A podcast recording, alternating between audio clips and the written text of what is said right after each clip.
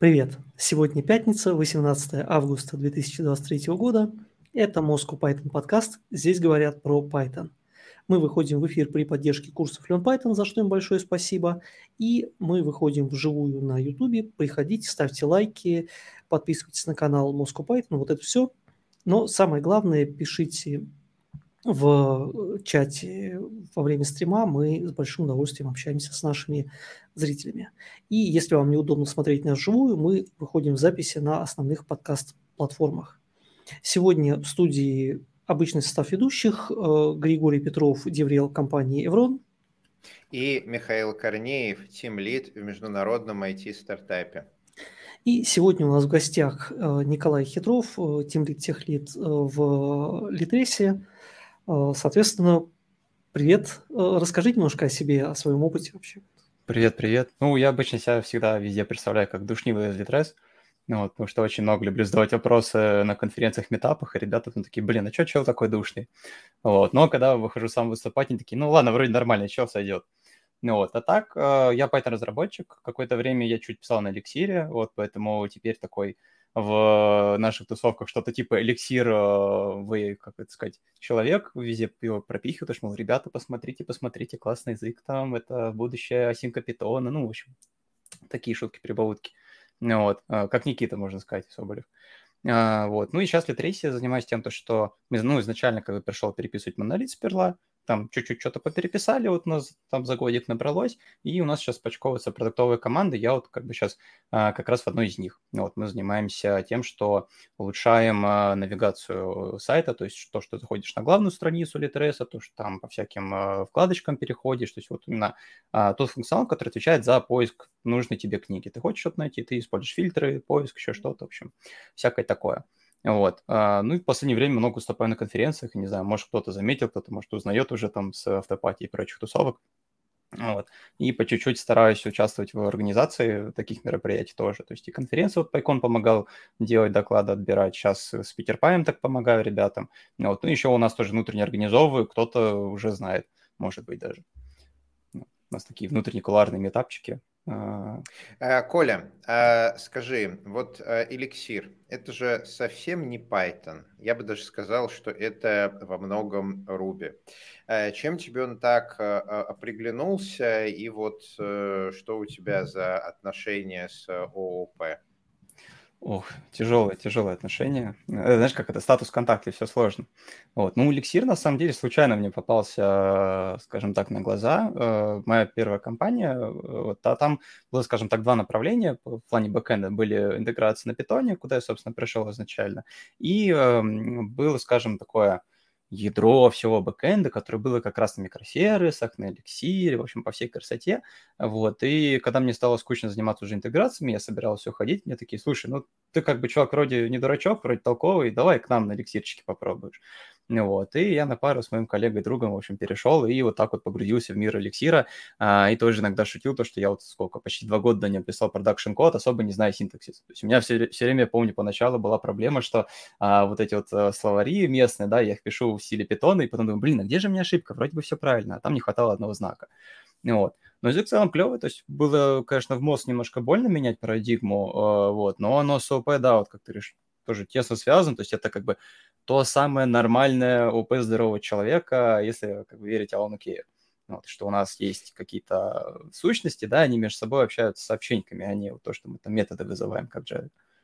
Ну, это, кстати, очень интересный вопрос, а, потому что сам я этого не помню, но я читал о том, что Алан Кай, э, Кей, э, через некоторое время сказал вот э, то, что он назвал вот этот вот разработанный им подход объектно-ориентированное программирование, это было большой ошибкой, и надо было называть это message-oriented programming, то есть программированием, а, основанным на отправке сообщений. И то, что сейчас термин объектно-ориентированное программирование во всем мире используется для языков, фреймворков, библиотек, которые оперируют объектами, объекты, у которых есть точечка, да, который делает, делит да, богатый да. внутренний мир на объект слева и атрибут справа. Вот если в языке есть точечка, если библиотека активно использует точечку, если фреймворк активно использует точечку, то говорят, что язык, библиотека, фреймворк, они объектно ориентированные. А вот то, что Алан Кай придумал, это совсем другая штука с месседж пассингом. И, насколько я помню, эликсир, он как раз вот про месседж пассинг, а не про точечку. Да, а, да, ну же Обжерлан. Как вот это вообще э, жить, когда у тебя а, все объект, и они друг с другом сообщениями обмениваются? В эликсире имеешь в виду, как жить? Да, да, да, эликсире. Слушай, на самом деле, поначалу кажется диким ну, просто диким, потому что обычно в ВВП как мы привыкли, что у нас есть какой-нибудь конструктор, да, мы такие, так, ну нам надо, у нас есть зависимость этого класса, мы куда ее просовываем? В конструктор, как бы все явно, все можно подменить в тестах, все замечательно, а тут ты приходишь, и тебе показывают код и говорят, нормально писать вот так вот, и ты видишь, что просто импортируются модули, прям вот, ну, прям вот, вот, вот вызове функции где-то там, да, и модуль непосредственно вызывает. Ты смотришь, боже, что это? Вы, ну, как вы с этим работаете, это же вы не, это не прокидываете, вы это не можете протестировать, как это работает. Вот. Но фишка, да, вот как раз в том, то, что на самом деле вот эти вот модули, это как некий, ну, не знаю, это очень, наверное, грубо будет сказано, как нек- некий фасад или клиент, скорее, действительно. То есть на самом деле ты просто отправляешь сообщеньку, а что там уже внутри вообще не относится к той части кода, где ты это вызываешь. Вот. И в этом плане, да, прям это очень необычно и сначала тяжело понять, как это работает, потому что тебе приходится думать о том, что у тебя, а, можно сказать, как микросервисы, но внутри одного проекта, внутри одной кодовой базы. Вот, только они вот как-то, а, как будто, знаешь, как Артур и эти минипут или как там было, вот тоже так уменьшилось, засунули тебя в коробочку, и ты смотришь, как они там бегают и общаются. Вот. А, ну, как-то так, наверное, да. То есть э, у тебя получается код, он вроде бы такой же, но при этом тебе нет потребности вообще прокидывать вот так же в эти конструкторы какие-то штуки. Ну, там как, там есть на самом деле конструкторы, если уж так говорить, вот, есть как бы отдельные, э, скажем так, тоже классы специальные, такие некоторые супервизоры, там в Elixir это там в Erlang называется генсервер, например, э, где тоже есть какие-то параметры там конфигурации вначале передаешь, стартуешь процесс, и вот оно работает. Но в целом, когда он уже стартанул, да, когда уже оно как-то работает, заведено, и все, ты дальше только сообщение, ты говоришь, что сделать и как сделать. Ну, даже нет, не как сделать, а что сделать, что ты хочешь. То есть прям точно так же контракты, маленькие сервисы внутри э, твоего проектика, э, одного там, не знаю, докер-контейнера или пода какого-нибудь. Э, такой подход, его традиционно называли а, actor model или акторное а, программирование, когда у нас есть вот э, объекты, которые не методы друг у друга вызывают, а сообщениями обмениваются. А для нашей аудитории ключевое различие между вызвать метод и обменяться сообщениями, что когда ты вызываешь чей-то метод, скорее всего, у тебя есть идентификатор этого объекта. Вот как раз э, то, что рассказывал э, Николай, что мы их друг другу передаем, э, зависимости, инжекшены и так далее. А когда у нас actor model, то чаще всего мы отправляем сообщение в никуда. То есть объект это сообщение выкинул, а дальше его кто-то может поймать, а может и не поймать. И вот э, там такой архитектурный подход, там на самом деле много разных архитектурных подходов, я уже не помню, а, а, какой из них э, у эликсира, вот у Гошечки там отдельный подход, это тоже actor model язык, у языка, у эликсира другой, у Python есть фреймворки, которые позволяют использовать actor model, там третий подход.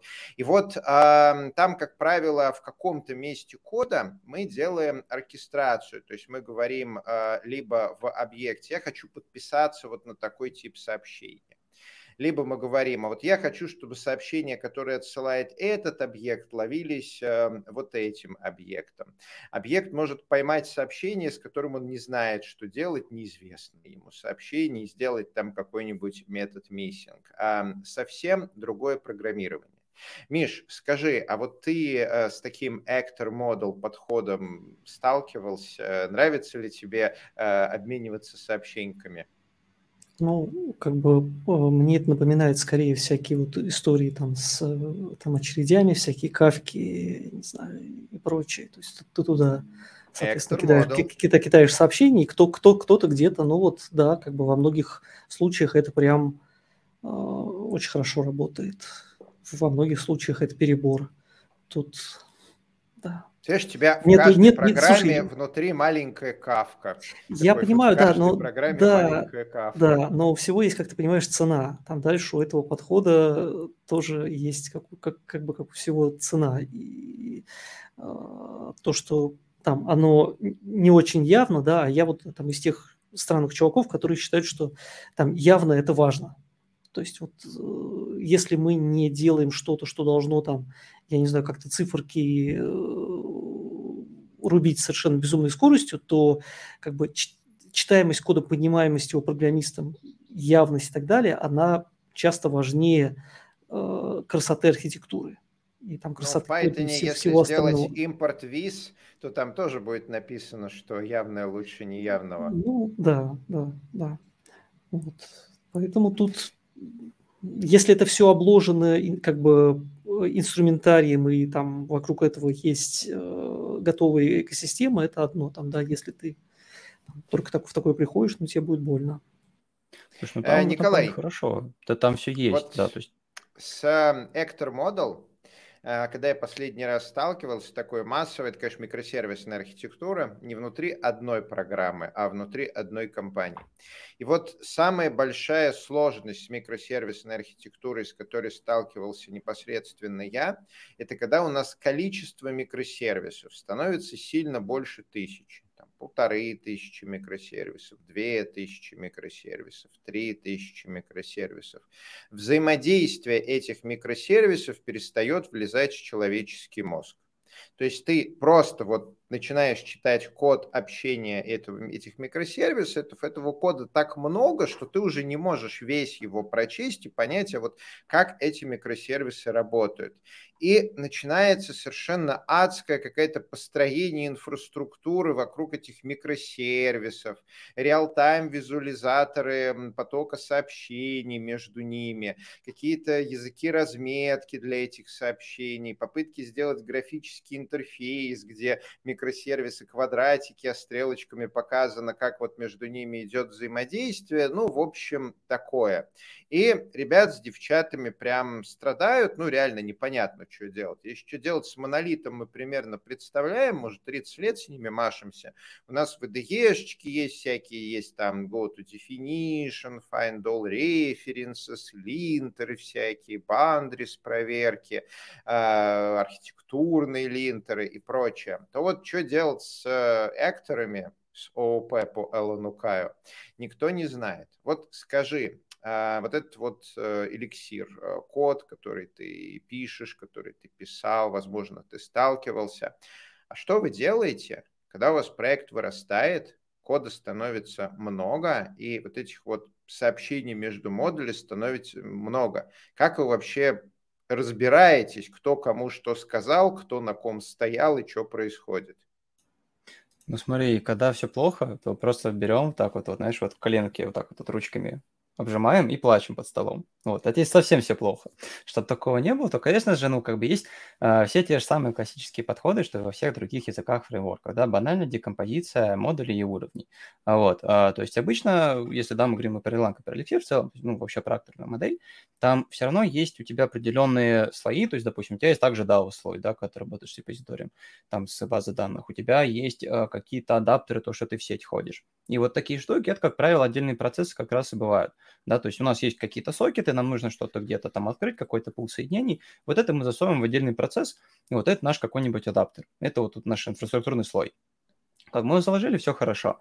Вот. И, соответственно, мы потом э, определяем какие-то слои нашей логики, то есть вот как обычно, да, там по DDD, по чисто определять есть как бы э, инфраструктурный слой, там наша api то, что нам идет на вход, и там база данных, сокеты, вся вот эта история. Есть application слой, э, где у нас можно использовать всякие там библиотечки, какую-то там валидацию, еще что-то, да, и потом доменный где уже там совсем-совсем бизнес-логика, именно уже вот то, что ты с продуктом, там, с аналитиком сидишь, разбираешь, да, как бы, ну, немножко разные, все надо, мне кажется, это надо подчеркивать, потому что некоторые это пихают в один, вот, но сейчас не суть.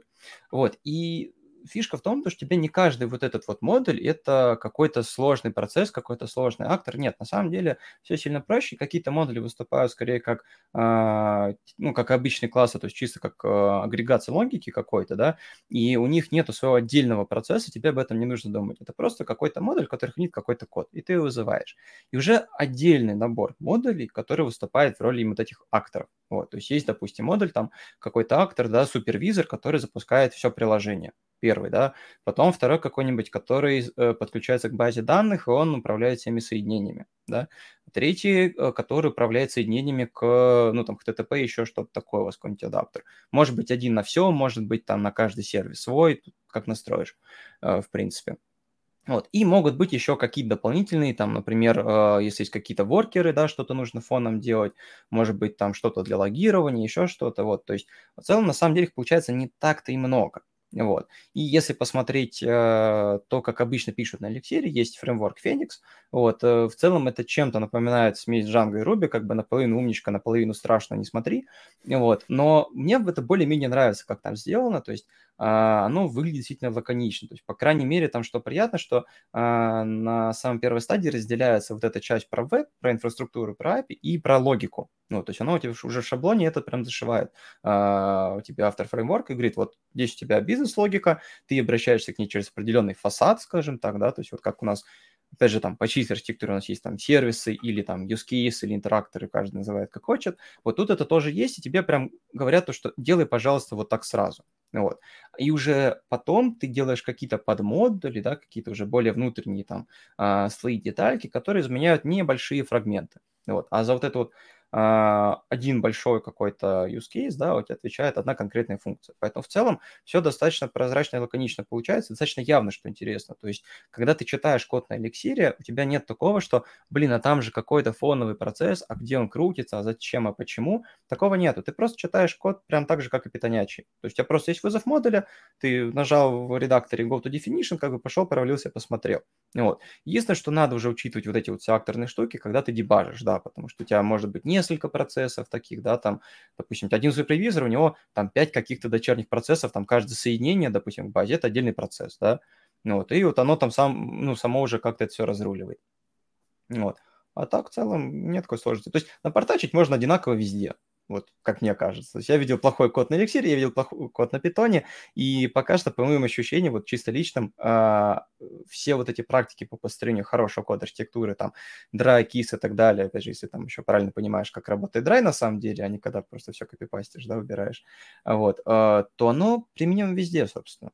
Ну, ты уже много раз говорил про архитектуру, один раз даже произнес термин э, интеракторы, что явно намекает на чистую, гексагональную, ДДТ и э, вот эти вот все интересные м, подходы. Э, скажи, пожалуйста, вот вы э, в команде, когда пишете код, э, вы используете какие-то подходы из чистой архитектуры? Че, как? А, слушай, да, мы стараемся вообще ориентироваться на ДДД. Вот, а, то есть у нас, ну, вообще какая история, что есть большой сложный проект, немного контекстов. И местами эти контексты непонятно, где их границы. Соответственно, они в монолите, мы тоже переводим на монолит. А, вот, потому что, опять же, на микросервисы надо, чтобы делить, понимать, какие контексты вообще есть и какая у них там изоляция. И вот по мере того, как мы продвигаемся в этом изучении, мы их как-то стараемся друг от друга отделить и изолировать. Вот, и мы это делаем, да, вот по DDD почисто, то есть у нас есть также слой API, слой сервисов, репозиториев, ну и там отдельно всякие э, адаптеры и прочие инфраструктурные, инфраструктурные приколы. Вот. В целом это работает. Единственное, там бывают, конечно, ну, свои всякие разные сложности, когда у тебя уже начинают методы разбухать, классы в целом разбухать. Ну вот. Но это такая, скорее, история в целом не только про ТД, а вообще к любому коду, по сути. Вот. Но важный момент, что мы не сильно паримся. То есть у нас нету такого, что э, у нас абстрактные классы на абстрактные классы, что там Uh, у тебя на все есть э, какой-то там ABC класс или протокол или еще что-то, нет. То есть мы понимаем, что нам нужно, и как бы зачем мы это делаем? Например, там у нас есть ORM на алхимии, мы такие, так, ну, если мы делаем прям вот по чистой, по чистой, прям вот true DDD, прям вот, вот все, что прям вообще было полной независимость слоев, красота, вот даже а, никто не придерется, надо делать мапперы, надо делать доменные объекты, вот это все. Но мы понимаем то, что мы только начинаем переводить проект, да, как бы где там вот этот вот край, неизвестно. То есть сегодня это одна сущность, мы думаем, что это вот, вот ее изоляция, да, вот ее логика. Завтра выясняется то, что она на самом деле больше, она вот такая. Или она вообще про другое, мы неправильно ее как-то поняли там, а, потому что посмотрели как раз на какой-то ее уже, скажем так, дополнительную, да, э, ну, как даже не реализацию, ответственность, которую пришили, потому что, ну, исторически сложилось. Вот.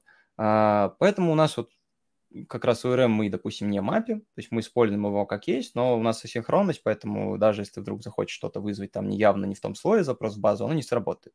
Поэтому в целом пока в этом плане у нас работает хорошо. Вот. Ну и там, где у нас уже прям действительно появляется какая-то доменная логика, прям вот прям домен, прям вот можно юнит-тесты написать, можно с продуктом обсудить. Там, да, там мы уже выделяем какие-то сущности, пишем тестики, как бы делаем, стараемся делать по красоте, вот, но все равно у нас пока гораздо больше м, таких историй прочтения. То есть у нас как бы, ну, каталог же все-таки в первую очередь, да, много фильтров, много надо там поиски искать и так далее. Вот, поэтому мы больше с этим работаем. То есть пока что операции именно на чтение э, их как бы сильно превышает. Вот. А там, соответственно, и доменная логика небольшая, она не сильно нужна. Смотри, а что вы вообще, ну, то есть э, у вас асинхронка, что у вас там, какой-нибудь фастапи или что? Да, да, у нас, у нас в фастапе алхимия асинхронная, мы там на 1.4 пока что, на вторую еще не успели переехать. У нас э, хватает релейшнов, которые нам немножко стреляют палки в колеса с этим. Там они же поломали чуть-чуть некоторые параметры и синтаксис. Вот, но в целом работает более-менее нормально, да. Ну и из такого mm. очень интересного, там, Kafka, Celery. То есть все... вы монолит на фастапе пишете? Да, да, да. Ну вот И как как? раз на недавнем пайконе я вкратце что там рассказывал, что мы какие линтер используем. Но у нас там уже сколько, если память не изменяется, 70 тысяч строк кода основного и где-то еще соточка тестов на это все. Типовой джентльменский набор. Ну, про архитектуру шутит, что главное, чтобы абстрактная фабрика фабрик была.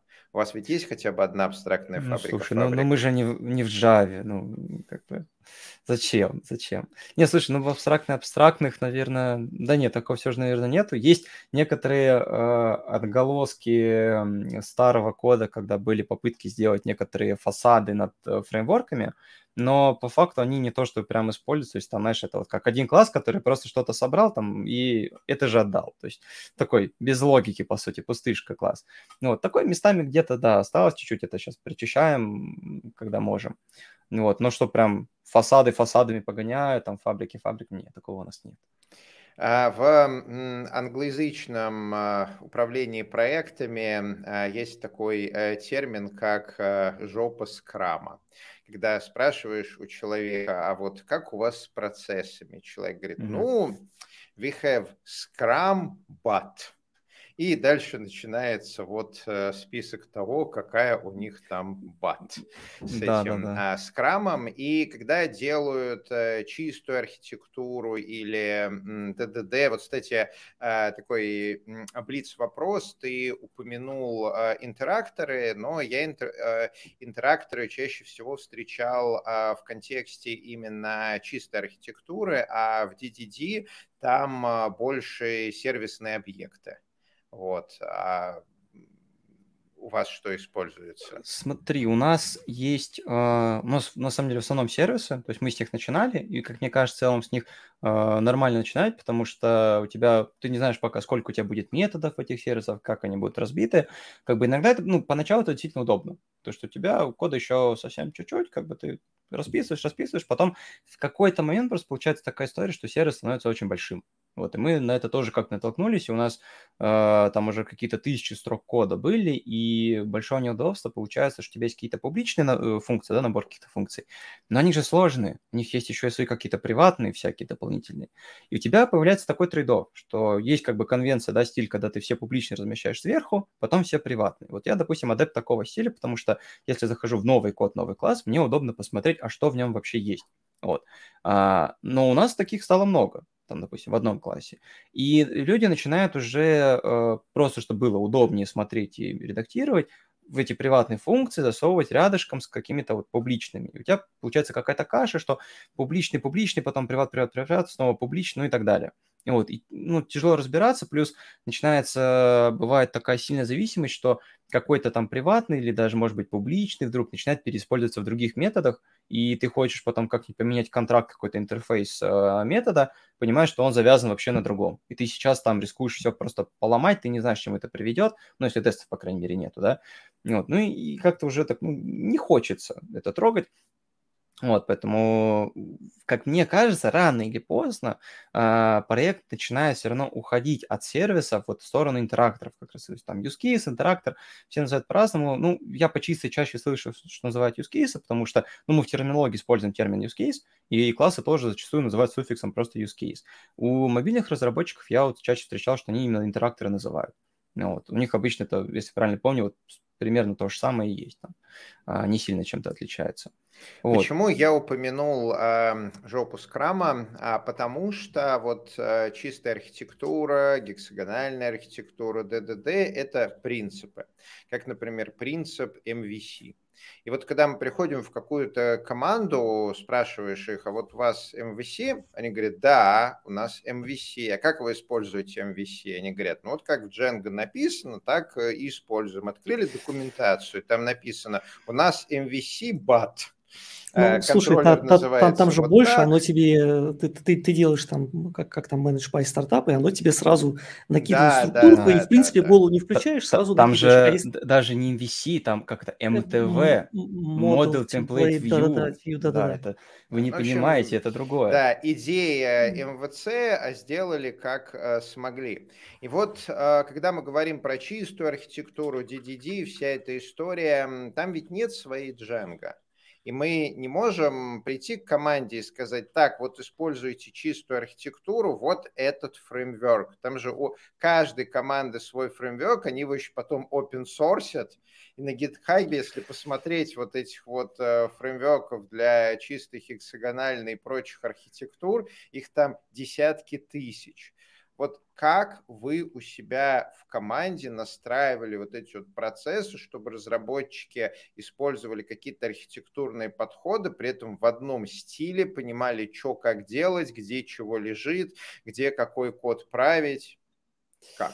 Ой, больно. Вот прям вот ты вот Непри... неприятный, не, неприятный вопрос. Ну, слушай, у меня тут есть, как говорится, там бита вот, обычно этой биты как бы и приходится даже как хотите объяснять. Вот, но это если в шутку. А так, а, вообще, по сути, разговорами поначалу, да, то есть мы делились как раз э, опытом, шарили знания, что кто прочитал, кто во что умеет, вот, может быть, там с предыдущих каких-то, да, проектов тоже тащили, то есть вот у нас даже были, в принципе, еще остались такие небольшие демки, когда мы там какой-то функционал, а, кто сделал, объясняет, как он работает, мы там заодно архитектуру обсуждаем. Вот. А, а так, по сути, как говорится, убеждение, убеждение, еще раз убеждение. Вот. В какой-то момент, когда убеждение, все, вы как бы договорились, что в целом как бы ок, мы на одной волне, все согласились, а в идеале бы, конечно, это как-то зафиксировать. Вот. У нас для этого есть э, документ по код-стайлу в проекте, э, поэтому даже когда к нам монолит пишут ребята из других команд, там, ну, интеграция или еще что-то, вот, мы говорим, ребята, вот, как бы у нас есть документ, э, там, да, он может быть не полный, может быть не все, но вот, по крайней мере, там, где у нас возникают какие-то споры, недопонимания, там, белые пятна в целом, да, мы записываем сразу, ну, практически, вот, э, и потом ссылаемся на него в целом работает. Используете ли вы какие-нибудь, не побоюсь этого слова, архитектурные линтеры? Чтобы на уровне линтеров э, обеспечивать вот, целостность вот, вот, собранной щас. твоим добрым словом штуки. Вот как раз перехожу, да, то есть начало с того, что были просто обсуждения, были там, ну, какие-то плагины для флейка, там, ну, чуть-чуть, по сути. Вот, но в какой-то момент ты понимаешь, что ты на код-ревью бывает, ну, обсуждаешь одни и те же вещи. То есть у тебя один человек сделал какую-то фичу, ты пришел, говоришь, слушай, там, Вася, Петя, там, Миша, у вас вот как бы тут декомпозиция, тут там связи классов, они вот не укладывается в нашу прекрасную модель будущего э, ОП-проекта, как бы давайте переделаем вот так, или там, а давайте а, вот тут чуть подменяем, тут слои текут и так далее. И в какой-то момент ты понимаешь, что ты это делаешь там по четыре раза там в месяц, ну, разным людям это объясняешь, с ними обсуждаешь, ну, просто время на это тратится, устаешь в какой-то момент, потому что такой, блин, я опять буду сейчас рассказывать то же самое. Вот, и тут, да, на, на помощь приходят линтеры, потому что, с одной стороны, можно накрутить плагины Flake, как бы их, благо, очень много, есть некоторые на такой достаточно прикольный код стайл, есть, например, мне очень нравится Flake 8 Newspaper, ну, то есть вот который как раз публичные приватные методы. Есть на нейминг, на сортировку тоже там методов модулей. Вот. И есть, э, конечно же, несколько скажем так, способов построить, да, сделать линтер на архитектуру. Вот я тоже как раз на Пайконе про это рассказывал. Ну, первый, который уже, в принципе, самый, наверное, известный, это импорт линтер, конечно же, да. То есть у нас есть какой-то конфиг-файл, мы в нем э, декларируем какие-то слои, говорим то, что вот эти папочки, вот эти пакетики относятся к таким-то слоям. А потом настраиваем правила и говорим то, что вот этот пакет с этим дружить может, а этот не может. Там этот вообще независимый, его никуда нельзя как бы импортировать и так далее. Вот. И в целом удобная штука, то есть, по крайней мере, вот куча вот этого головника, оно действительно снимает, потому что ты уже не приходишь, как бы не смотришь на код-ревью, там выслеживаешь, какие импорты, какие связи и так далее. У тебя просто есть API, которая сразу говорит, как бы, сорян, я нашла ошибку, как бы иди исправляй. И ты не тратишь на это время. Это прекрасно. Вот. Но там тоже бывает не все удобно, к сожалению, потому что вот эти слои надо как раз объявлять. А, там есть, конечно, регулярки, есть шаблоны, то есть ты можешь как бы задать а, то, что вот там вообще по каким подпутям и так далее смотреть, но в зависимости от того, как у тебя сделан проект, как у него в целом располагаются модули, не всегда это получается, не всегда это возможно или там даже просто удобно. Вот, поэтому я сейчас поглядываю в сторону инструмента, который называется PyTest Archon, ну, вот, то есть я посмотрел, нашел сначала в Java, мне рассказали, там есть такая штука, называется ArchUnit. То есть ты пишешь тесты, но ты пишешь тесты на архитектуру. Ты как бы говоришь, что, что у нас в таком-то пакете есть такие-то классы. Да, и это по каким-то фильтрам, эксклудам, маскам и так далее, их отбираю. Говорю, там все, допустим, там исключения должны, там, ну, наследство такого-то класса, да, я тоже это могу там настроить. Говорю, должны заканчиваться таким-то суффиксом. Или там все сервисы должны наследоваться такого-то общего класса. Ну, пример с головы, но например да, опять же. Вот. А, или там они должны лежать в таких-то модулях, таких-то пакетах. То есть вот этот весь нейминг, эту всю конвенцию, связи, слои и так далее, ты настраиваешь прям тестами, и у тебя получается на каждое какое-то правило отдельный тест. И это выглядит очень прикольно. Вот какие-то ребята как раз это перенесли на питон. Вроде звездочки есть, вроде оно даже живое работает, но, насколько я вижу, это не особо в обиходе, мало кто про это знает. И вот. Мы, честно, пока в проект тоже не затащили, то есть пока есть такие как бы, ну так, присматриваем пока, скажем так. Вот, хочется потыкать. Мне кажется, вот это вот как раз будет э, следующий такой э, этап развития архитектурных линтеров. Как бы некоторые языки на него уже перешли, мы пока на питоне видно, что только догоняем. Вот. Но посмотрим, насколько залетит. Надеюсь, вот после этого стрима, может, люди про это больше узнают, начнут контрибьютить и использовать в проектах. Выглядит на самом деле прикольно. Я пока вот ты рассказывал, там чуть глянул, по крайней мере, просто мне вот эти вот истории с, э, с импортами, она там в какой-то момент ты понимаешь, что у тебя количество исключений начинает догонять количество правил, и... Да, да, да, да. Да, да, да, да, да. Причем самое веселое, э, тут же еще нужно потом это все поддерживать, нужно понять, что если на что-то новое добавится, это нужно добавить туда в правила, а как оно устроено, а там уже вот такая вот портянка, ты даже не знаешь, куда это все вставить. Да. Ну, вот, бывает тяжеловато. Да, ну еще с этими, ну там благо да, есть хотя бы игноры, иногда это спасает в определенных сложных ну, ситуациях. Ну вот но... на, на уровне тестов проверять вообще выглядит прям интересно.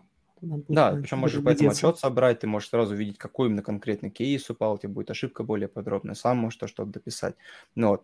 Но в целом вообще там э, интересная история, потому что я когда смотрел как раз исходный код, там и э, он даже не так, вот есть импорт-линтер, да, у него есть э, как бы репозиторий backend, все этой его э, штуки, он называется, кажется, Grimp, если я правильно помню, вот делает, собственно, ну, тот же автор как бы импорт-линтера. И он его использует еще в другом проекте, который визуализирует связи. То есть вот мне кажется, самая классная, сочная штука, когда ты используешь и линтеры, и при этом ты там время от времени запускаешь визуализатор автоматически и смотришь, а что вообще у вас там а, как бы сделано. Потому что а, у нас вот, допустим, если мы там, мы, ну, я как говорил, мы RM прокидываем везде, да, то есть у нас не для всего выделяются домен объекты, как бы, потому что это лишний оверхед, как мы только будем больше времени тратить. Вот. И вот когда ты запускаешь этот визуализатор слоев, ты видишь, что вот у тебя там есть какая-то алхимия, есть инфраструктура, и вот она вроде бы протекает.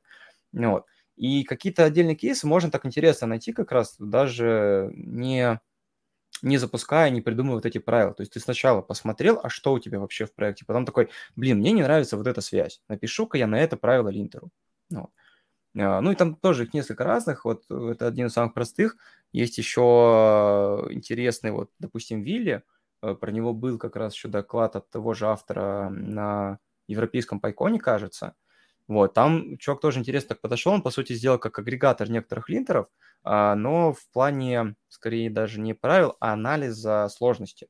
То есть ты прям можешь получить такой интересный отчет, там, в JSON или в HTML, как хочешь, а, чтобы посмотреть, а где вообще у тебя самый вот такой сложный кусочек кода, модуль, там, пакет, еще что-то, или там класс, и что вот все, с ним беда, его надо либо рефакторить, либо какие-то прям дикие риски закладывать, когда будешь с ним работать. Ну вот. А, тоже пробовал эту штуку затащить в проект? Слушай, я вот по ней как раз анализировал наш, а, но мы пока не затащили с автоматикой. То есть мы и в ручном режиме управляем, и а, мне что понравилось, что у нас сначала были какие-то вот уже у ребят ощущения, что вот с этим классом как бы какая-то беда, а, давайте начнем его распиливать. Потом мы знали про Вилли, запустили, посмотрели, и он, ну, как бы вот эти все наши ожидания, они совпали. То есть то, что ребята говорят, что вот там какая-то сложность, там таски делаются дольше или какие-то нюансы всплывают, вот на отчетах Вилли это прям видно. То есть ты смотришь, вот какой класс самый там вот в топе по сложности или там по строк, ну даже там строчки кода, цикломатическая сложность, еще что-нибудь такое, там связано сильно. Ну вот, и она прям совпадает, вот практически 100%. Вот, но его прям можно в связь затащить, если что, да. Вот такими вот э, штуками, которые автоматически проверяют сложность, там цикломатик, комплексити, сколько строчек в методе, сколько методов в классе и так далее. Э, у меня часто бывает история, что сложность, она, ну, она же про людей, да, и э, код, он решает разные задачи, он рассказывает разные истории. И вот для какой-то истории а, класс, в котором больше 10 методов, ну, это готовали. А для другой истории класс с 50 методами это совершенно нормально, потому что смысл вот этого второго класса, он совершенно другой, и это абсолютно нормальная история. А вот э, тулзы, которые оценивают сложность, они же историю для человека оценить не могут, ну, пока не могут. То есть я надеюсь, чат ГПТ когда-нибудь до такого долевелится. Вот, но пока они смотрят на какие-то формальные критерии, и очень часто бывает, что по коду приходится ставить просто кучу исключений, что вот здесь вот э, оно ругается, что слишком высокая э, сложность, но на самом деле оно э, норм и так далее.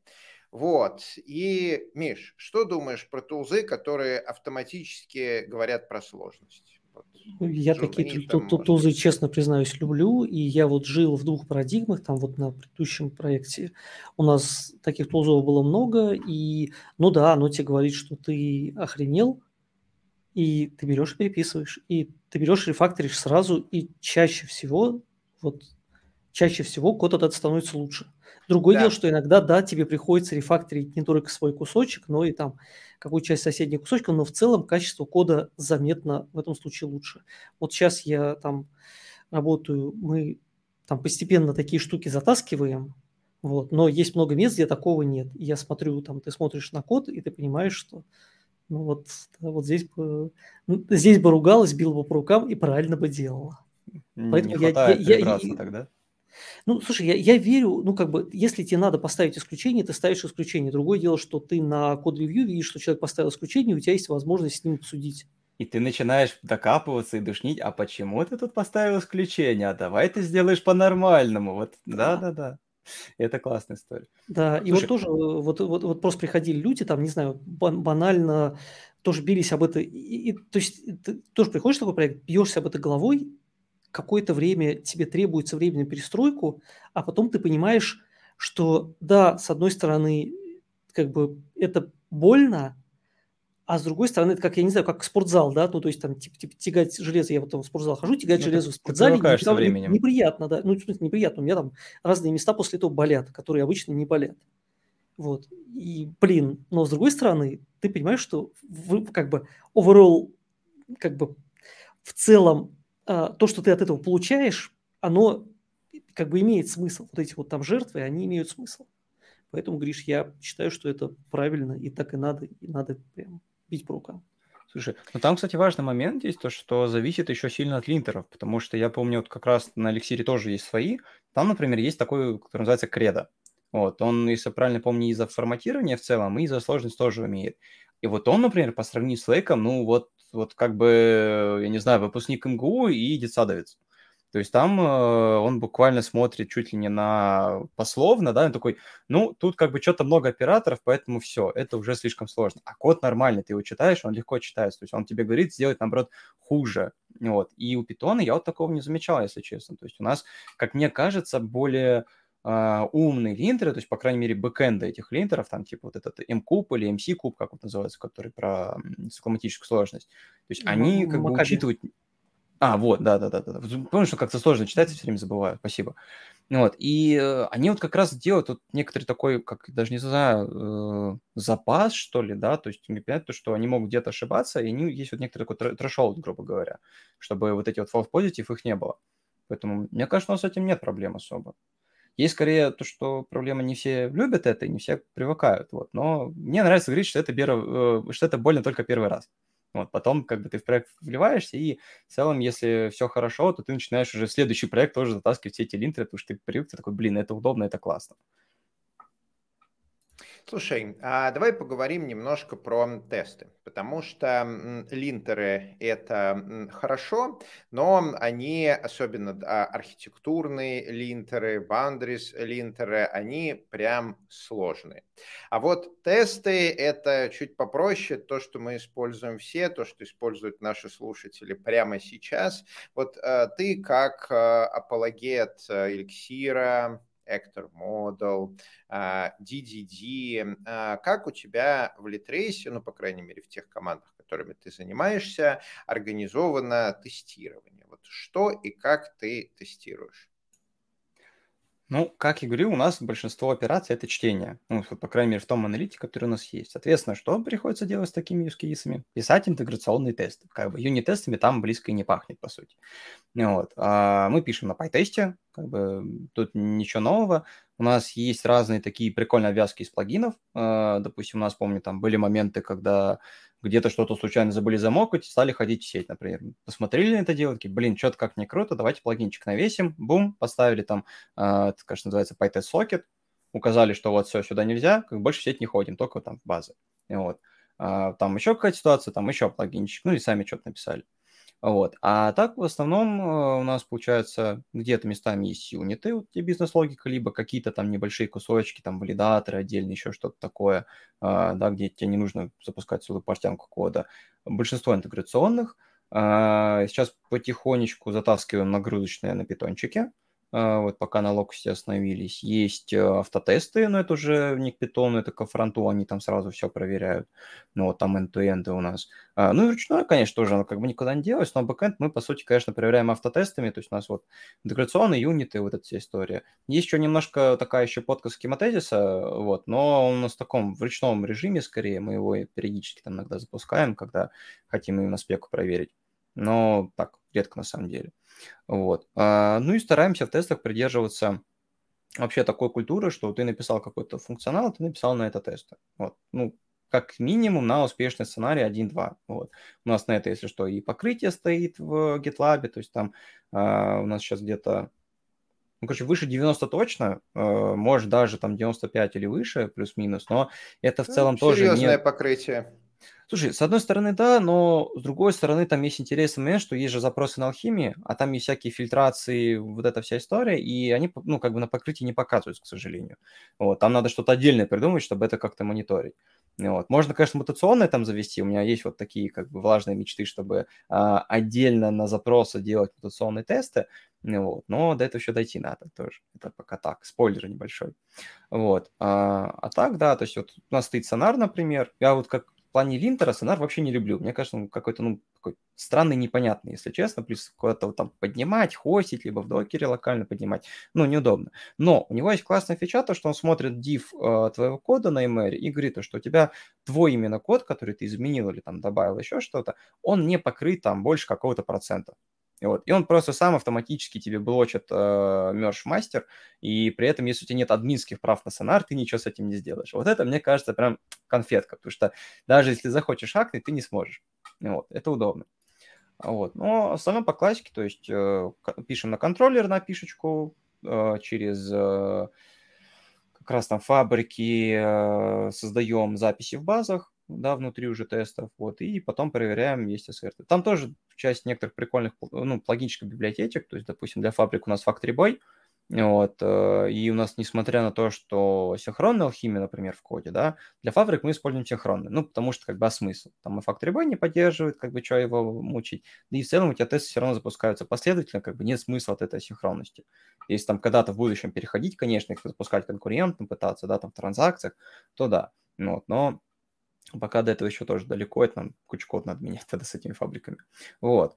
А, ну и стараемся делать по вообще, когда пишем тест, да, весь вот эта вот классическая тема с AAA, если я правильно помню, там и range, act, uh, assert, кажется, так расшифровывается, да, то есть подготовка теста, сам сценарий его запуск, как бы, что мы хотим протестировать, это дает какой-то результат, и потом мы запускаем ассерты на этот результат.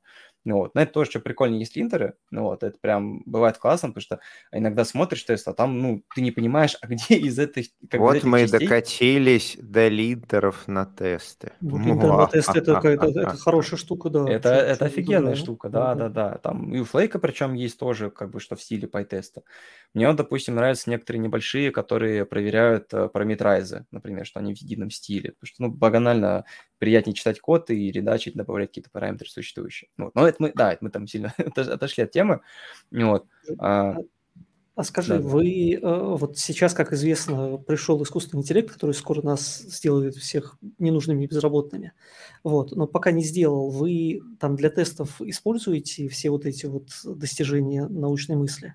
Потому что они на самом деле, ну вот там я просто там игра, играюсь, и я пытаюсь их вот, ну, не то, что я, на, на, научить чат GPT пытаемся... генерить тебе тесты, да? А, чат GPT может генерить тесты, иногда даже у него получается неплохо, но там зависит, на самом деле, чат GPT здесь не самое лучшее, но да, вот, вот вы, вы экспериментировали в, в эту сторону? Слушай, у нас только есть отдельные ребята, кто-то пытался, но что прям как какой-то процесс или целенаправленно, нет, не пытались. Мне кажется, там это пока сильно сложно будет сделать, потому что это надо эту штуку научить, как бы, какие нам нужны фикстуры обязательно, не обязательно, какие там именно могут быть сценарии в этом конкретном кейсе, как их подстроить, да, конфигурировать. Вот. Ну и тут, наверное, для безопасников интересный момент, а что по NDA, как бы то, что ты, допустим, ты хочешь научить эту штуку делать, да, ты ее подключаешь, ты говоришь, вот мой код, сделай по аналогии. То есть, получается, ты как бы свой код какой-то шаришь. Да, тестов, но там все равно же могут быть какие-то данные там в плане, может, какие-то урлы, может, какие-то базы. То есть, ну, такой, правда, очень притянуто за уши, но тем не менее, вот тоже вопрос, как бы, а что компании-разработчики будут со временем э, делать с этой ситуацией. Потому что, мне кажется, рано или поздно кто-то придет и докопается, скажет то, что, ребята, а что вы все используете э, ботов, там, ну, нейронки и так далее, у нас тут вообще-то строго секьюрный проект, там, не знаю, банкинг, еще что-то, ГОСТы, там, если мы в России, ну, вот, ну и так далее. Поэтому пока что ответ нет. Ну, я лично не пробовал. Mm-hmm. Я так. Я попытался как-то диплом сгенерить через нейронки. Мне не понравилось, я забросил эту историю. В итоге за час сам написал. А вот если я бы еще про, про архитектуру чуть-чуть, потому что, ну вот, э, там на самом деле у нас, там, я так понимаю, что довольно много слушателей, все-таки там, ну, как, как много, много слушателей не работают на каких-то больших проектах, где уже там, я не знаю, есть какие-то подходы к архитектуре, есть какой-то архитектурный гайд, я не знаю, есть какие-то старшие товарищи, к которым ты можешь прийти там и сказать там, учитель, там, как я должен поступить в этой ситуации. Uh-huh, Вот. А, а маленький проект, да, и вот мне кажется, здесь как бы есть понятная проблема, что вот там человек послушал там, ну, какой-нибудь подкаст там, про ТДД или статью прочитал там, да, или ролик на YouTube посмотрел, все, ТДД круто, прям. Uh-huh. Ну. И пошел тащить проект сразу. И пошел тащить в проект, да, у него там проект какой-нибудь, я не знаю, там маленький, да, какая-нибудь Django там с пятью этими самыми а, аппликейшенами. Вот. На твой взгляд, как, в, как, в какой момент, ну, то есть в какой момент надо начинать думать о ДДД, а в какой момент надо думать там, не знаю, о чем-то другом? Слушай, мне кажется, вот эта история, что вот когда надо начинать думать, она не всегда работает так, как мы хотим. То есть это вот, ну не знаю, наверное, может быть, грубо будет пример, но это примерно как у мужчин с женщинами. То есть когда ты видишь красивую женщину, ты понимаешь, что она тебе нравится, ты думаешь иногда не, не тем местом, которым хочешь. Вот тут, мне кажется, та же история. Разработчики, когда смотрят клевую штуку, они не думают в первую очередь о том, то, что, блин, а мне в проекте это будет очень классно. Они думают о том, что я хочу ее попробовать, она классная. Вот. А, поэтому тут вот надо вовремя поймать себя на этой мысли, как бы так перекурить, подумать, как бы а действительно мне это нужно, и потом попытаться найти вот эти моменты, которые тебе в проекте э, доставляют боль, и ты понимаешь, что вот эта клевая архитектура, подход, там, фреймворк, еще что-то, что ты увидел, оно может с этим помочь. Вот, э, у меня, в принципе, был как раз тоже небольшой доклад на EKB того, кажется, года, получается, вот, я рассказывал, как попытаться затащить ДДД, когда у вас этого нет, ну, ну так, чтобы вас как бы не а, закидали помидорами и так далее. Вот. И я вот там как раз разбирал некоторые трейдофы, то, что люди, которые вот только увидели, вот опять же на GitHub очень много open source проектов, ты просто вбиваешь теги Python и DDD, начинаешь смотреть, и, ну, те люди, кто более-менее там читали оригиналы там по ДДД, там Эванса и так далее, они понимают, что это, ну, тихий ужас. Ты как бы смотришь, плачешь, забираешься под стол и такой думаешь, блин, а почему у нас в open source нет нормальных DD-проектов? То есть люди, причем есть, которые умеют готовить DDD, классно в этом разбираются. Вот, они, благо, сейчас начинают выходить больше на конференции, выступать. Я вот теперь знаю нескольких таких тоже, стараюсь говорить, давай, выходи, у вас там такой классный как бы, проект наработки и так далее. Вот, но этого мало все еще. Вот, оно только-только-только появляется. И э, начинающие ребята, они пытаются захватить сразу все и сразу, вот вообще. То есть они такие, так, э, я прочитал там в чьей архитектуре или я прочитал в ДДД, то что надо делать абстрактные классы, надо делать там инверсии зависимости, потому что слои туда-сюда, и у тебя в какой-то момент получается проект, э, у которого есть э, разбивка типа там API, сервис и репозиторий, на каждый из них у тебя есть абстрактный класс, какой-то протокол и одна реализация на каждый из этих классов. Ты сидишь, думаешь, как бы хорошо, а зачем это надо? У тебя, по сути, это просто один класс и э, лишняя прослойка метания с инверсией зависимости, которые тут ничем не помогают в данном случае. И бывает оно доходит еще до какого-то просто сюра, когда ты смотришь, допустим, какой-нибудь класс там репозиторий, и люди начинают разбивать его на еще просто вот целую иерархию абстрактных классов. Вот, я это тоже в докладе прям вот э, подсвечивал скринами, э, то, что у тебя есть значит, абстрактный репозиторий типа доменный или там агрегат домен какой-нибудь там абстракт репозиторий, есть, допустим, там SQL алхимия репозиторий. Вот. А, у них интерфейсы, допустим, там совпадают, но в плане вот там нейминга и аргументов. Вот. И потом еще у каждого из них есть там еще по какому-то абстрактному репозиторию. И это все в итоге собирается через миксины в каком-то конкретном. Вот. И, ну, это страшно потому что в тех проектах, в которых это есть, ты смотришь, не знаешь просто зачем, да, то есть видно, что человек просто учится, он просто экспериментирует, а, но что еще страшнее, что другие люди на это смотрят и думают, что это нормально. Вот, а потом ты приходишь как бы в компанию, либо там на метапы, либо просто с кем-то общаешься там из другой тусовки, вот, и им начинаешь это доносить, то, что, не, ребят, это ненормально. Вот, а, собственно, поэтому понять, когда это все заносить, вот на мой взгляд, самый классный всегда показатель – это боль. Вот насколько у тебя вот стул прожигается, вот настолько надо и начинать поглядывать в сторону каких-то фреймворков, подходов и так далее, что пора бы что-то от них брать. И то, скорее, я больше фанат такого, когда надо брать точечно, а не все сразу, потому что затащить все за раз, ну, ну, это тяжело и практически, опять же, нереально, будем честны. То есть невозможно всегда поддерживать проект в каком-то одном стиле, потому что он все равно разрастается, у вас людей становится больше, вот эта сложность, там какой-нибудь там легаси сюда не лази и так далее. И мне кажется, надо сразу нормально себя как бы просто оценивать и говорить то, что у нас есть старый подход, вот тут вот есть новый. Мы просто постепенно на него переходим, потому что он решает наши вот такие-то конкретные боли. И в этих местах у нас это норма. В старых это тоже норма, но там, допустим, мы используем это только, а, там, ну, как, допустим, вот case и сервисы, да, те же самые. Ну, допустим, все делали на сервисах, в какой-то момент у нас появилась сложная логика, мы такие, давайте попробуем разнести там сервисы на use case или там репозиторий на CQS, да, там команды query. Вот, мы попробовали, такие, во, вот тут это прикольно сработало, код стал реально читаемее, ну, читабельнее, э, нам стало проще смотреть, что там происходит, там, допустим, мы, э, у нас там был сложный репозиторий какой-то с кучей запросов на алхимии, ифами, там, фильтрами и так далее, джойнами, мы переписали это на подход Command Query, у нас получилась такая декларативная штучка, что ты смотришь, здесь мне, значит, подключи там авторов, отфильтруй по тегам, отфильтруй по жанрам, там, пятое-десятое, и все. То есть у тебя прям читается как бизнес-код. Ты можешь продукту показать, он поймет. Ты можешь тестировщику показать, он поймет. Может, даже тебе ошибку найдет, скажет, ты забыл еще фильтр там на, там, я не знаю, там на домены какие-нибудь, типа там площадки. Еще что-нибудь. Вот. Ну, не знаю, мне тоже тут сумбур, наверное, уже сильно понесло. Э, этот, э, но Нет, если кратко, я... угу. кратко говорить, то про боли. То есть ты увидел что-то классное, да, хорошо, поиграйся, попробуй, но сначала подумай все же, а какие есть боли в проекте, и что, вот, что матчится с этим подходом и э, болями в проекте, потому что порой можно только усложнить. То есть вот опять же там инверсии, маппинги, вот все эти истории там DDD чистый, ты начинаешь их затаскивать, а потом выясняешь, что на самом деле у тебя проект это не какая-то бизнес-логика, а это больше инфраструктурный какой-то сервис, который байтики перегоняет и как-то их мапит, и там хранит, обрабатывает. Там нет бизнес-логики в привычном понимании. Тебе не надо считать цены, тебе не надо считать какие-то там кредиты, еще что-то, проверять какие-то инварианты состояния. У тебя есть просто маппинг объектов и там их сохранение. Все. То есть это чисто инфраструктурная штука. Там не нужно DDD, там нужно скорее там порты адаптеры, вот эта вот история про гексональную, да, и много интеграционных тестов, скорее всего. Вот. Так что как-то так, я думаю. Ну, то есть, если ты де- делаешь проще, то хорошо. Если делаешь сложнее, то, наверное, надо себя остановить и подумать, ну, нужно понимать, да, то есть э, обычно вот эта вся история про D-архитектуры, это про управление сложностью. Если у тебя нету этой сложности, ты ее затаскиваешь, как бы а вот она у тебя появляется, но вообще не та. Она как бы, э, это как с покемонами вот этот э, старый прикол, да, что типа оно эволюционирует, но не туда. Вот, и тут точно так же. Сложность как бы повышается, но не туда, не, не та сложность, которой ты хотел бы управлять.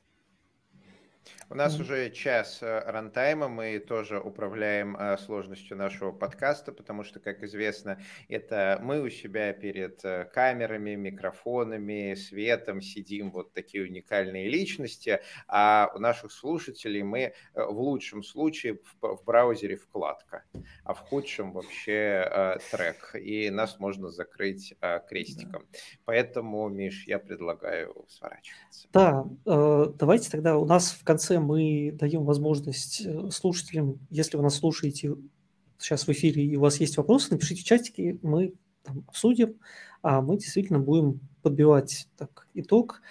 А, давайте так, Николай, можешь как сформулировать какие-то вот пункты, которые, на твой взгляд, вот важные про там, помнить, когда ты делаешь подход к архитектуре, когда ты там делаешь подход к тестам, к линтерам и так далее, потому что просто, просто сказать, там, типа, вот ага. там делайте хорошую архитектуру, не делайте плохо, да-да-да. Да-да-да, пишите много тестов и используйте много линтеров, да, но это такой совет, который Ну да, очень капитан, очевидно, всем спасибо, да, можно закругляться, как бы всем до свидания. Слушай, ну, э... блин, сложный вопрос ты, конечно, задал, но мне кажется, самый, наверное, важный момент то, что э вся вот эта история про архитектуру, да, то есть вообще зачем нужна архитектура, это про внесение изменений. Если вам в проекте легко вносить изменения, добавлять фичи, рефакторить, там, не знаю, довешивать какой-то функционал, значит, у вас хорошая архитектура. Неважно, кто ее будет хейтить, там, у вас там Django, может быть, все говорят, что Django говно, или там, не знаю, Fastappi, там говорят, Fastappi говно. Опять же, если вам легко вносить изменения, значит, ваша архитектура подходит под ваш проект, у вас все замечательно. Если нет, повод задуматься. Когда приходит повод задуматься, стоит учитывать то, что есть люди, с которыми надо работать, потому что если, опять же, проект там там, ну, хотя бы какой-то средней сложности, да, или там на нем есть люди, вы не один, вам нужно с ними как-то уживаться, да, и тут нужно искать там а, даже не сколько компромисс, наверное, сколько уметь договариваться и объяснять свою точку зрения, но и при этом воспринимать тоже чужую, потому что у меня, допустим, вот раньше с этим были прям, ну, была совсем беда, я как бы ран вставал, такой, нет, вот надо только так, потому что я вот так прочитал там в какой-то статье или книжке, и не так еще понял, правда, при этом, ну, на первое время, вот. Сейчас с этим стало полегче, потому что э, уже начинаешь иначе к этому относиться, то есть надо уметь воспринимать Так, кажется, у Николая что-то с интернетом. Он а, пропал. Да. Ну, да, наверное, давай я попробую здесь подхватить. Действительно, а, наверное, вот это тоже вот важный момент он затронул. Это вот такие вот эти религиозные холи, холивары, а, это прям плохо, да, то есть если вы хотите, прочитали книжку и хотите нести свет истины этим самым еретикам, безбожником, то, наверное, надо остановиться и задуматься, все ли вы делаете так, потому что чаще всего это показатель того, что проблема не с проектом, не с, не с вот этими безбожниками. А Я немного отвалился, да, чуть-чуть да, да, продолжай, сори, просто. Вот, а, ну, точка зрения, да, и потом вот это вот все, когда ты обсуждаешь, вот как я понял, у нас вот важный документ, потому что люди приходят, уходят, пере, ну, перепрыгивают там из команды в команду, а, или там как-то еще объединяются, и тебе приходится то же самое потом повторять. То есть важный момент, чтобы это где-то было записано, чтобы, а, ну, вы вообще в идеале, в идеале работало без тебя. Вот поэтому я очень люблю линтеры, потому что одно дело, когда ты проговорил словами, потратил на это два часа с одним человеком, со вторым, третьим, пятым и так далее. Потом ты такой, ладно, я устал, они устали, давайте запишем доку. Вы записали, потом выясняется, что доку никто не смотрит. Да, и тут начинается как бы, а давайте мы ее там положим рядом с кодом, а не в Confluence или наоборот, или еще что-то. И вот. Все равно, допустим, не помогает, ты понимаешь, что никто не смотрит, обновляет, и тут линтеры. Вот это, мне кажется, уже вот апологии развития, когда ты написал, да, и оно работает без тебя. Вы договорились с командой, записали, автоматика, здорово, прекрасно. Взял, скопировал, затащил в соседний проект, теперь у ребят та же история, и ты им особо не нужен, они только... Ну, они, конечно, могут, заигнорить, как бы не без этого, вот, тут уже только на код-ревью, там, опять же, снова по два часа обсуждать, разговаривать или писать доки, но как бы, а что делать, собственно? Только если совсем игнор отключать, но бизик тоже никак бывает, как бы линтер не настолько идеальный. Вот. А, ну и как, можно, конечно, тоже такой немного капитанский, наверное, совет, то, что под каждую задачу свой инструмент. То есть вот, как мне кажется, тоже важный м, такой point, когда люди допустим, смотрят какую-то архитектуру или подход, ну, там как раз в чатике упоминали пирамид тестирования, например, да, и есть вот адепты, которые говорят, что есть правильное пирамид тестирование, там а, мало end-to-end, э, там средний интеграционных, очень много юнитов да, а потом в какой-то момент появляются люди, которые говорят такие, нет, это, короче, не работает эта история, все, мы в 23-м году живем, там, еще каком-то, и надо, чтобы интеграционных было больше, типа, что вот юнитов-то, должно быть мало, потому что мы их там постоянно рефакторим и так далее. Спойлер, это обычно так говорят адепты лондонской школы тестирования, которые моками все делают и потом страдают. Вот, ну, в целом, point как раз в том, то, что в зависимости от того, какой у тебя проект, да, у него будет и архитектура под него, и даже архитектура тестов тоже под него. То есть и там, и там это все очень тесная история.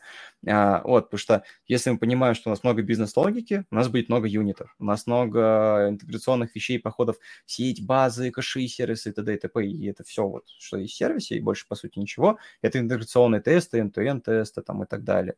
Вот, и э, та же история с архитектурой. Ты понимаешь, что у тебя, допустим, очень много операций на чтение, какой-то там highload и так далее. Рано или поздно ты придешь к истории про CQS, CQRS, там еще что-то такое. У тебя много сложной бизнес-логики, ты много сидишь с аналитиками, с продуктами, с какими-то там стейкхолдерами обсуждаешь. А если там у юзера там а, вот такое поле, то какой мы ему выставляем офер, там, скидку и т.д. и т.п., ну, скорее всего, это ДДД, там, что-то такое в целом, да, что мы выделяем бизнес-правила, ими как-то отдельно управляем, потом уже подсовываем куда хотим, разделяем контексты э, и так далее, там, про объем команд, опять же, да, туда же, да, к ДДД, там, про разделение микросервисов. Но это тоже отдельная тема прям для отдельных, наверное, стримов, тут мы все вряд ли вместе. Вот. И если вы там только-только начинаете, вы хотите просто, чтобы оно как бы в целом было нормально, да, то, ну, классическая, как бы чистая там трехзвенка, потому что а, никогда не знаю, что проект умрет он завтра, не умрет, станет большим. То есть у нас вот, допустим, тоже были случаи, когда какой-то сервис там написали новый, да, там небольшой вроде бы, думали, что он разрастется. Потом такие, бас, ну, не получилось, там поменялись как бы бизнес-требования, направления там в целом, как бы и сервис так остался небольшим, там живет как живет. А было наоборот, когда написали, думали, что он будет маленький, там аккуратненький, вот такой типа чисто инфраструктурненький, все хорошо. Потом такие, э, блин, а у нас там такой-то еще кейс, давайте туда это уберем, как бы хорошо вписывается. И вот это, и вот это. И ты смотришь, типа, о, все, как бы уже он большой, уже в нем там не один человек его теперь пишет, а там 4-5, там уже тестов за тысячу, там еще что-нибудь. Вот, поэтому... Типичный кажется, вот... случай. Да, да, mm. и вот для таких как бы начинать там просто чистая трехзвенка, сервис репозитории, да, то есть банально делить DAO, логику и api уже классно, уже вы будете вообще красавчиками, вам все скажут большое спасибо, от этого всегда легко перейти в какую-то другую архитектуру, когда ну, проект начнет развиваться.